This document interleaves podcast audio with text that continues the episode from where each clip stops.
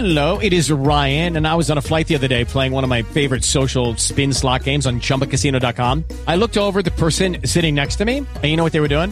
They were also playing Chumba Casino. Coincidence? I think not. Everybody's loving having fun with it. Chumba Casino is home to hundreds of casino style games that you can play for free anytime, anywhere, even at 30,000 feet. So sign up now at chumbacasino.com to claim your free welcome bonus. That's chumbacasino.com and live the Chumba life. No purchase necessary. Group. Void prohibited by law. See terms and conditions. 18 plus.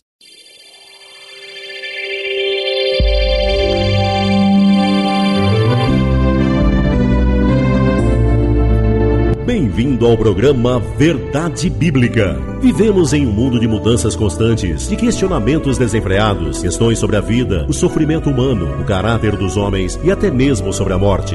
Você sabe que as mais estranhas respostas são oferecidas para essas questões, pequenas ilusões que se propõem a substituir a verdade. Contudo, Jesus Cristo, por ocasião da sua oração sacerdotal, disse: Pai, santifica-os na verdade. A tua palavra é a verdade. Sim, querido ouvinte, a palavra de Deus é a verdade. Ela nos proporciona respostas libertadoras que nos conduzem a um relacionamento dinâmico com Deus. Por isso, fique conosco enquanto o pastor Leandro Tarrataca nos apresenta a verdade bíblica.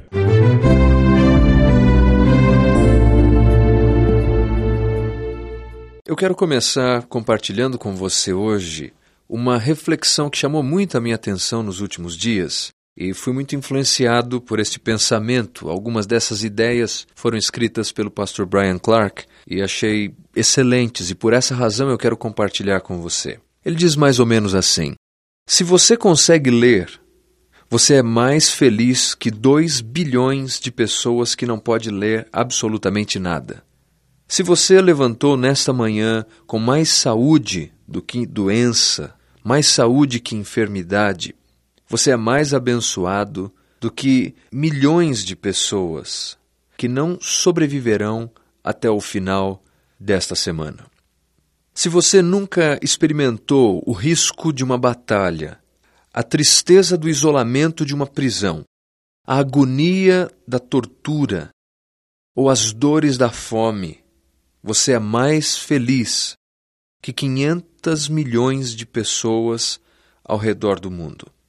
Se você pode frequentar uma igreja regularmente sem ter o medo de ser preso, apedrejado, torturado ou morto, você é mais feliz que 3 bilhões de pessoas ao redor do mundo. Se você tem comida na sua geladeira, se você tem roupa sobre o seu corpo, se você tem um teto sobre a sua cabeça, se você tem aonde dormir, você é mais rico que 4 bilhões de pessoas. Se você tem algum dinheiro no banco, qualquer dinheiro, qualquer centavo na sua carteira, você está entre os 8% de pessoas mais ricas do mundo. Se você tem apenas uma Bíblia, você é feliz. Apenas um terço da população do mundo tem uma. Se você conhece Jesus Cristo como seu Salvador pessoal, você faz parte de uma minoria que vai viver com Ele no céu para todo sempre. Informações como esta me fazem pensar como nós somos abençoados, como somos pessoas que recebemos da graça de Deus, da abundante graça de Deus, da misericórdia de Deus. E isso me faz pensar o seguinte: que a nossa experiência no Evangelho é uma experiência definida assim, como pessoas que desfrutam da bênção de Deus. Assim sendo, nós precisamos entender qual é a questão, por que somos tão abençoados? A grande verdade, meu querido ouvinte, é que nós somos abençoados para distribuirmos estas bênçãos com outras pessoas ao redor do mundo, aonde quer que eles estejam. Nós somos canais para oferecermos aquilo que Deus tem nos dado. Nós não somos um fim em nós mesmos. Nós não devemos receber algo e simplesmente transformarmos numa barragem as nossas vidas. Não. Nós somos como um cano. A bênção vem através de nossas vidas e esta bênção alcança outras vidas. O apóstolo Paulo, escrevendo aos Colossenses, no capítulo 1, no versículo 25, disse algo bastante significativo que eu quero compartilhar com você. Diz assim a palavra de Deus: Da qual me tornei ministro, de acordo com a dispensação da parte de Deus, que me foi confiada a vosso favor, para dar pleno cumprimento à palavra de Deus. O apóstolo está discutindo aqui a sua missão pessoal, como ele vê a sua vida e os desafios que ele tem. E Paulo entende que ele deve cumprir um papel importante. Este papel que está na mente de Paulo é uma dádiva, é algo que lhe foi dispensado. Daí Paulo usar essa expressão, a qual me foi dispensada, ou de acordo com a dispensação da parte de Deus. É algo que Deus concedeu. Mas qual era a missão de Paulo? O que Paulo tinha em mente? O versículo 28 nos diz: O qual nós anunciamos, advertindo a todo homem, ensinando a todo homem, em toda a sabedoria, a fim de que apresentemos todo homem perfeito em Cristo. A ideia do apóstolo Paulo não era apenas de fazer pessoas decididas a respeito do Evangelho.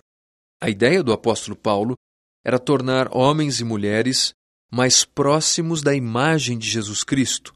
E quando dizemos isso, nós estamos falando da semelhança do caráter de Jesus.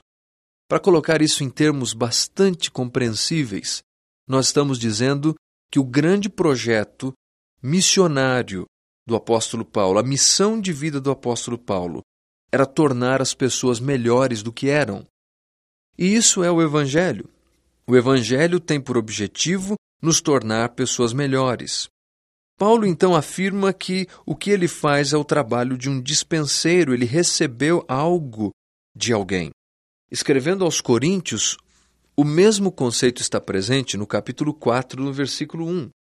Diz assim a palavra de Deus: Assim nos importa que os homens nos considerem como ministros de Cristo e despenseiros dos mistérios de Deus. Ora, além disso, o que se requer dos dispenseiros é que cada um deles seja encontrado fiel. Despenseiro, mais uma vez, nós temos o mesmo conceito.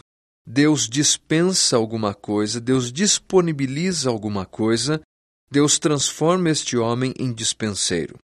Aqueles que fazem parte do corpo de Cristo, eles são pessoas abençoadas, mas eles são abençoados para serem dispenseiros. O que é um dispenseiro? O dispenseiro é aquele que cuida da dispensa de um armário onde os alimentos estão guardados. Os alimentos não pertencem a ele, dispenseiro, mas o trabalho dele é ir até o armário, recolher os alimentos e oferecer a quem de direito. A ideia presente, então, no texto é que nós somos assim, nós somos dispenseiros de Deus, nós temos acesso ao armário de Deus, à bênção de Deus, mas não somos um fim em nós mesmos. Nós recebemos esta bênção de Deus para que possamos compartilhar com outras pessoas. Na carta de Paulo aos Colossenses, ele deixa muito claro essa questão. Quando ele explica qual é a sua disposição, ele falando no versículo 28 do capítulo 1 que o seu objetivo é apresentar todo homem perfeito em Cristo ou maduro espiritualmente em Cristo, no versículo 29 ele explica os riscos que ele está disposto a correr. Ele diz assim: Por isso eu também me afadigo, esforçando-me o mais possível, segundo a sua eficácia, que opera eficientemente em mim. Eu me afadigo, é a ideia do apóstolo Paulo. Ou seja, há um empenho do apóstolo Paulo. Há uma disposição para gastar a própria vida. O que o apóstolo havia entendido é que os seus dons, as suas oportunidades, o seu chamado, os seus talentos, a sua mensagem, tudo isso eram um presente de Deus.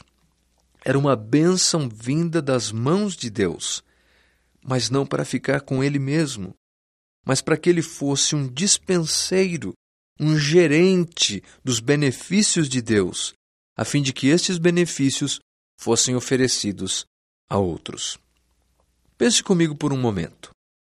Imagine que você morasse num lugar extremamente pobre. onde as pessoas ao seu redor estão morrendo de tanta fome. Crianças estão morrendo de fome.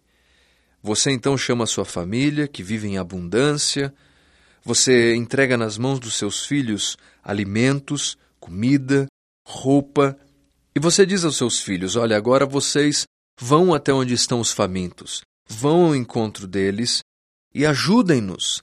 Conceda-lhes agora alimentação, roupa, ajudem-nos. E você então observa pela janela os seus filhos saindo com todos aqueles alimentos, com todas aquelas roupas. E, para sua surpresa, os seus filhos sentam, comem os alimentos, vestem as roupas, enquanto todos ao redor simplesmente morrem famintos diante dos seus filhos, que comem de toda a abundância que você ofereceu. O que você pensaria? Certamente você pensaria: eu criei os meus filhos para serem algo melhor que isso. Eu criei os meus filhos para que eles fossem um pouco mais amorosos. Eu criei os meus filhos para que eles tivessem um pouco mais de compaixão no peito. Mas sabe, é exatamente o que nós, que cremos no Evangelho, que seguimos a Deus, fazemos. Eu tenho a impressão que muitas vezes Deus nos olha através das janelas dos céus e nos vê cheio de suas bênçãos, cheio da sua ajuda, cheios da sua graça, cheios do seu favor, cheios da sua proteção. E estamos devorando toda a abundância de Deus sem oferecermos àqueles que estão ao nosso redor. Há um projeto de Deus para as nossas vidas. O projeto de Deus para as nossas vidas é que eu e você sejamos canais da bênção de Deus. O apóstolo Paulo havia entendido esta verdade.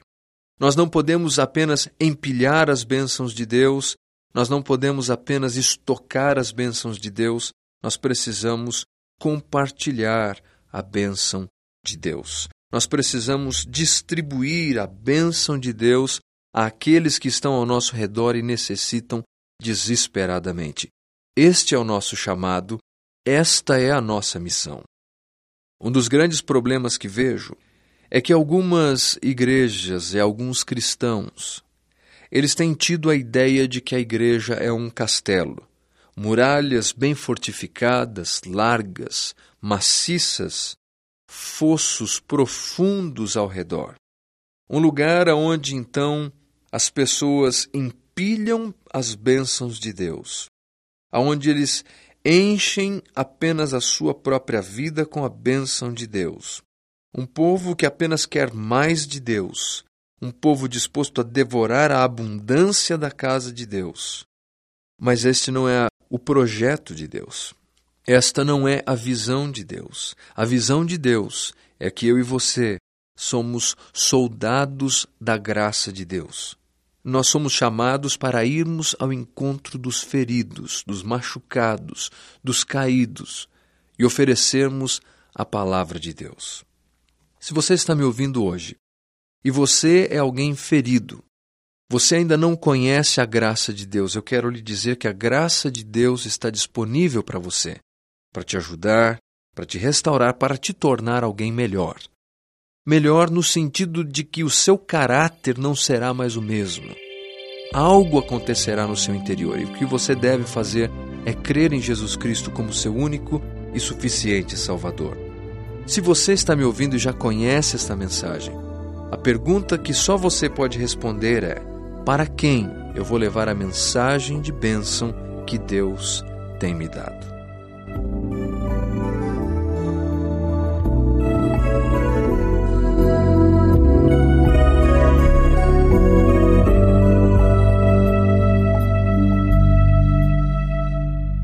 Nada como ouvirmos a palavra de Deus. Ela nos encoraja, nos fortalece, nos desafia, mas muito mais que isso, ela nos expressa a vontade de Deus. Contudo, é possível que você tenha dúvidas a respeito de algum assunto bíblico ou apenas almeje mais conhecimento. Queremos oferecer-lhe gratuitamente um livreto que o auxilie em seu crescimento espiritual. Por isso, escreva-nos hoje mesmo para programa Verdade Bíblica. Caixa Postal 255, CEP 08710-971, Mogi das Cruzes, São Paulo. Ou acesse o nosso site www.verdadebiblica.net. Ficamos por aqui e esperamos você para o nosso próximo programa. Até lá!